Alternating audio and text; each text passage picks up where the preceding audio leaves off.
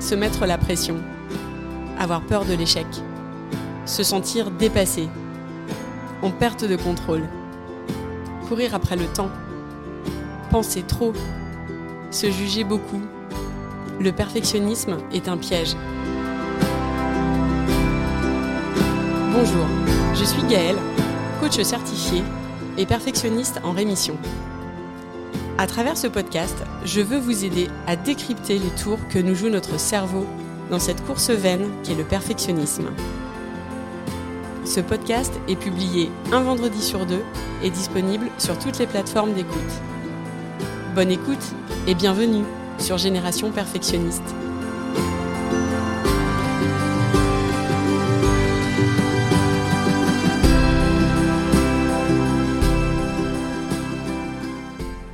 L'épisode 19, Cultiver la joie. Bonjour à tous, je vous retrouve avec plaisir en cette rentrée. Nous sommes le 2 septembre 2022 et je démarre une nouvelle série d'épisodes après une trêve estivale. J'espère que vous avez passé un bel été. Aujourd'hui, pour ce nouvel épisode, nous allons parler de joie ou comment cultiver la joie. Pour ce tout premier épisode de rentrée, j'avais envie de vous partager mon état d'esprit du moment. Quand je suis rentrée de vacances, à peine les valises défaites, j'ai pu constater que mon esprit s'est rapidement tourné vers la rentrée, en mode plan d'action, comment j'allais faire ceci et cela, comment j'allais gérer tel projet, comment j'allais aborder l'organisation familiale de septembre, etc., etc. J'étais à peine arrivée que mon cerveau me proposait déjà mille et un scénarios.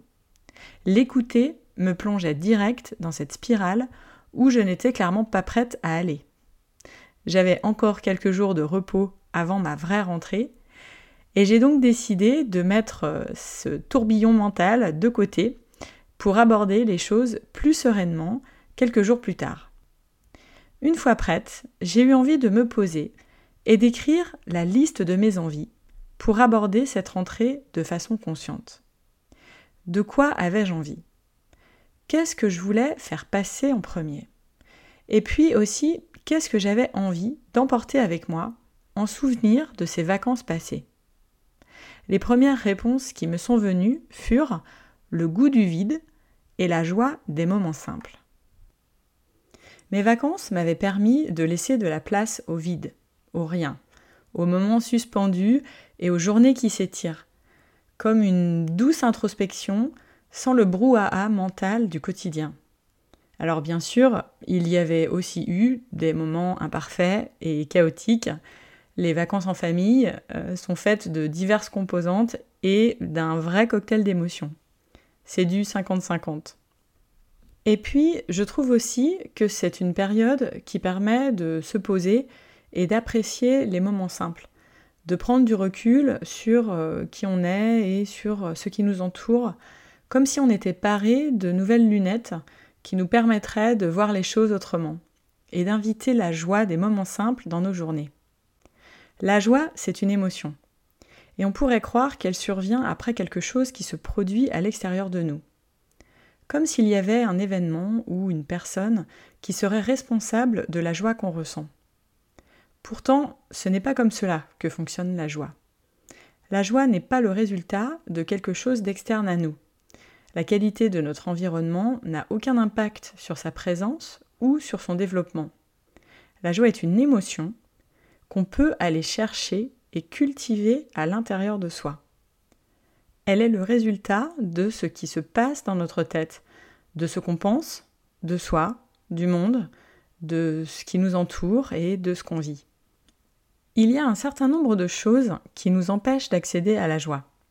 Ce qui est intéressant pour le comprendre, c'est de réfléchir à la façon dont on vit notre quotidien. La première chose qui nous empêche d'y accéder, c'est lorsque nos journées sont guidées par les ruminations, par l'anxiété, la peur de ne pas bien faire les choses, de ne pas cocher toutes les cases de toutes nos listes et de ne pas faire euh, tout dans les temps, parfaitement. Ça, ça nous amène à faire plus, à courir partout pour combler les moments de vide, parce qu'on a peur de ce que le vide pourrait dire de nous. on a ce besoin d'hyper-contrôle qui se met en place, et là, particulièrement en cette période de rentrée où on ne veut rien louper. Ça peut être très facile, dans ces circonstances, de ne pas laisser de place à la joie, et au contraire, de laisser toute la place au contrôle, au sérieux et à la spirale de pensée négative devant la quantité de choses à faire. On passe à côté de la joie quand on est dans cet esprit-là. On ne voit pas les petites choses du quotidien. Notre cerveau se projette vers le futur avec toute la charge mentale que cela induit, tous les il faut que, les je devrais, et on n'est pas dans le présent. La deuxième chose qui nous empêche d'accéder à la joie, c'est la croyance du pas assez. Quand on considère qu'on n'a pas assez ou qu'on n'est pas assez. Brené Brown, chercheuse et autrice américaine, en parle dans son ouvrage The Gifts of Imperfection. Il y a une version française qui a été traduite de ce livre et qui s'intitule La grâce de l'imperfection. Et je vous le recommande chaudement.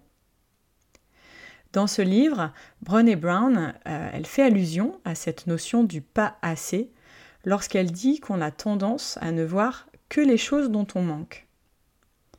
On passerait en fait beaucoup de temps à expliquer, à s'inquiéter, à se plaindre du fait qu'on n'a pas assez de temps, qu'on n'a pas assez euh, de sommeil, qu'on ne fait pas assez d'exercice, qu'on n'a pas assez de liberté, pas assez d'argent et aussi qu'on n'est pas assez. On n'est pas assez rapide, pas assez intelligent, pas assez joli, pas assez mince. La liste est longue. Chaque matin, au réveil, ou peut-être euh, selon chacun euh, chaque soir au coucher, on se répète ce discours du pas assez. Et en fait, notre course après le toujours plus, après le faire plus, prend racine dans ce sentiment qu'on n'est pas assez ou qu'il nous manque quelque chose pour être bien.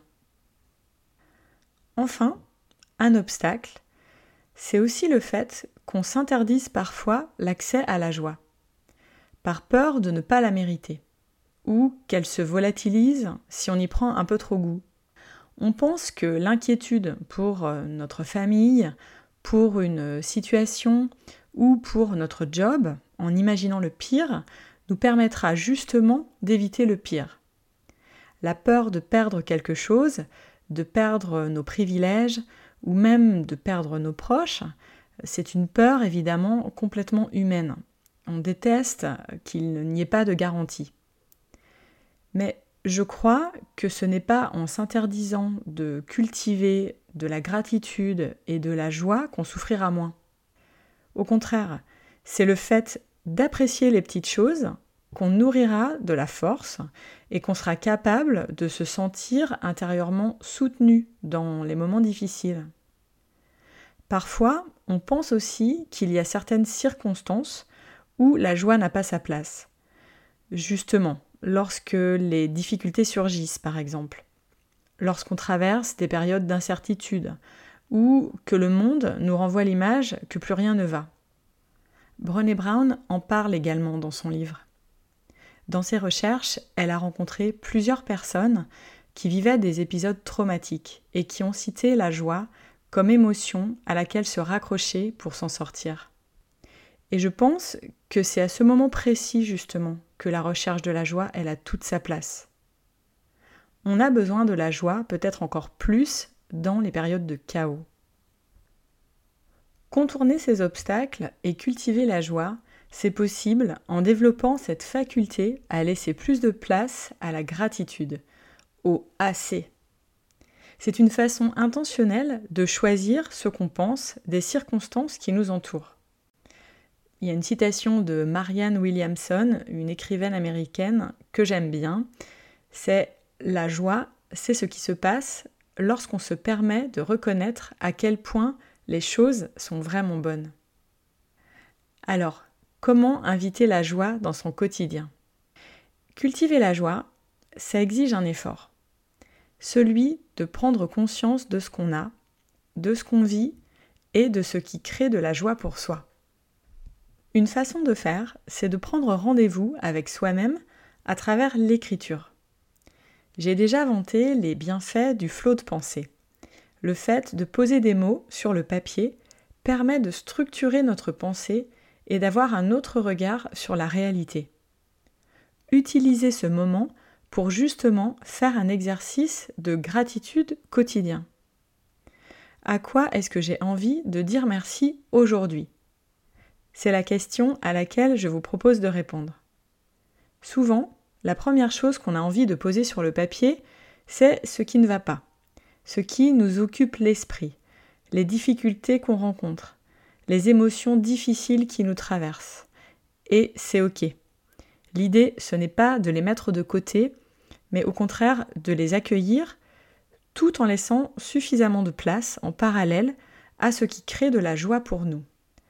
Ça pourrait ressembler à j'ai peur de ne pas réussir à tout gérer à la rentrée et je me sens débordée et vulnérable face à tout ce qu'il y a à faire, mais j'ai aussi beaucoup de gratitude pour les moments de lecture que je m'octroie seule chaque midi et les goûters du mercredi à venir avec mes enfants.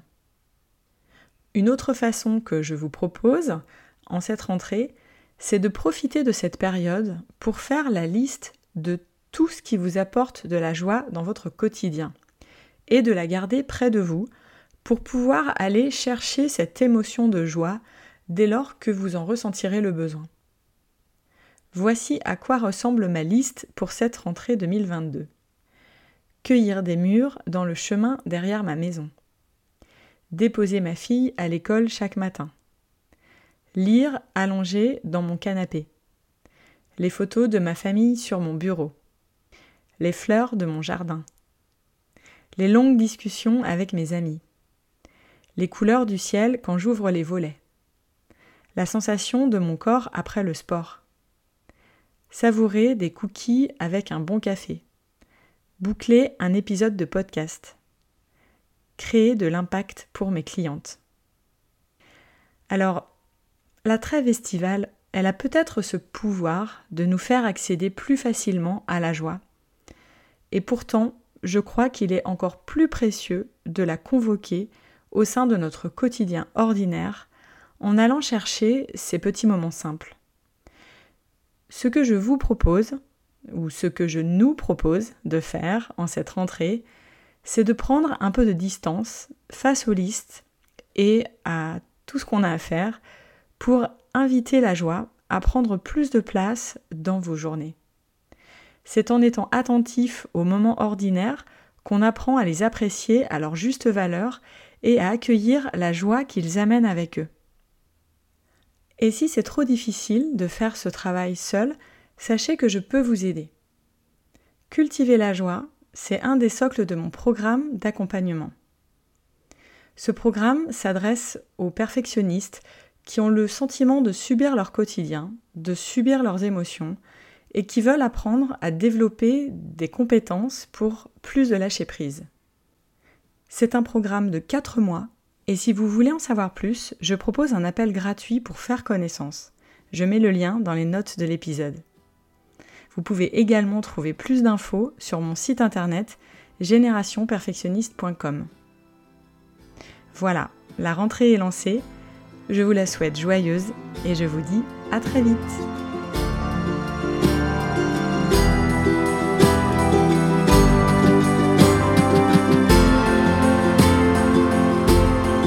J'espère que cet épisode vous a plu. Si c'est le cas, je vous invite à le partager autour de vous à me laisser un commentaire ou un avis. Un avis 5 étoiles, c'est ce qui permettra de toucher et d'aider un plus grand nombre.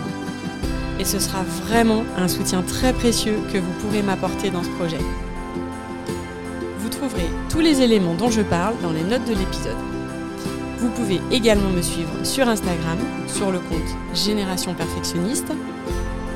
Enfin, si vous avez le sentiment que le perfectionnisme prend trop de place, et qu'il vous éloigne de la vie à laquelle vous aspirez vraiment, le coaching peut répondre à ce besoin. Vous pouvez me contacter et je me ferai un plaisir de vous aider. Je vous dis à très vite pour un nouvel épisode.